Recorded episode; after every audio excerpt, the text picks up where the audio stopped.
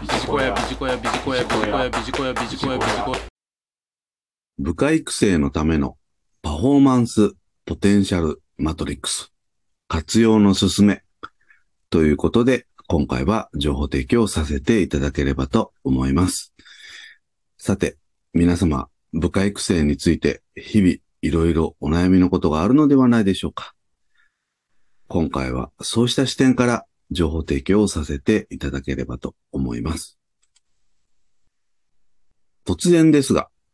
サクセションプランニングを検討していらっしゃいますでしょうか？サクセションプランニングとは後継者計画のことでございます。人材育成のツールとしても使うことが多いかと思います。すなわち仕事の俗人化を防ぎ、組織力を高めるために常に後継者計画を立てること。外資系を中心に取り組まれているところも多いかと思います。このサクセションプランニングの中でおすすめのツールとして、今回ご案内をするパフォーマンスポテンシャルマトリックスを活用することをご案内をいたしたいということでございます。このパフォーマンスポテンシャルマトリックスですけれども、パフォーマンスを縦の軸に、ポテンシャルを横の軸に、二つの軸を使ってマトリックスを作り、現状の部下一人一人のパフォーマンスとポテンシャルをプロットしていくというものでございます。パフォーマンス、すなわちすでに現れている成果とポテンシャル、まだ潜在的ではあるけれども、おそらく秘めているであろう能力。繰り返しになりますけれども、顕在成果と潜在能力。こういったところを見極め、部下一人一人をプロットをし、組織全体を見極める。そんなような趣旨のマトリックスでございます。このマトリックスですけれども、大きく4つの領域が出てくるかと思います。第一領域、パフォーマンス強、ポテンシャル強のマトリックス。第二領域がパフォーマンス弱、ポテンシャル強のマトリックス。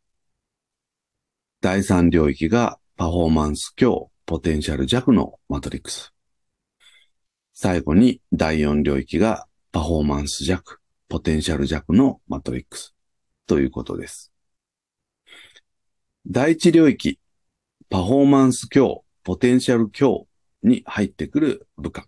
ですけれども、まだまだ伸びしろがあって、将来が期待ができる人材というふうに言ってよろしいかと思います。ですので、ここに入ってくる部下に対しては、将来の私のポジションの後継者候補ということで、仕事をアサインをすることが求められてくるかと思います。それから第二領域、パフォーマンス弱、ポテンシャル強の領域ですけれども、まだまだ成果が発揮できていない部下がこの領域にプロットされてくるかと思います。ですので、パフォーマンスを高めるためのアサインメント、こういったところが必要になってくるかということです。そして第三領域ですけれども、パフォーマンス強、ポテンシャル弱の領域です。今後の伸びしろ、こういったところを高めることが必要になってくるかと思います。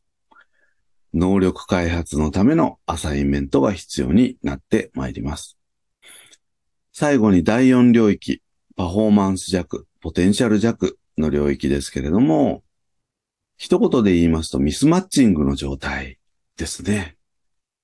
もし私たちの部下でここの領域にプロットされる人がいるとするならば、やはり何らかの形でローテーションをしていく必要があろうかと思います。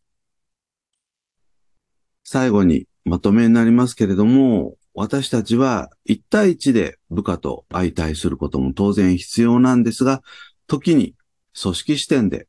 人材を冷静に分析をしていく、こんな習慣を身につけていきたいものです。以上、部下育成のためのパフォーマンスポテンシャルマトリックス活用の進めということで情報提供をさせていただきました。ビジコヤ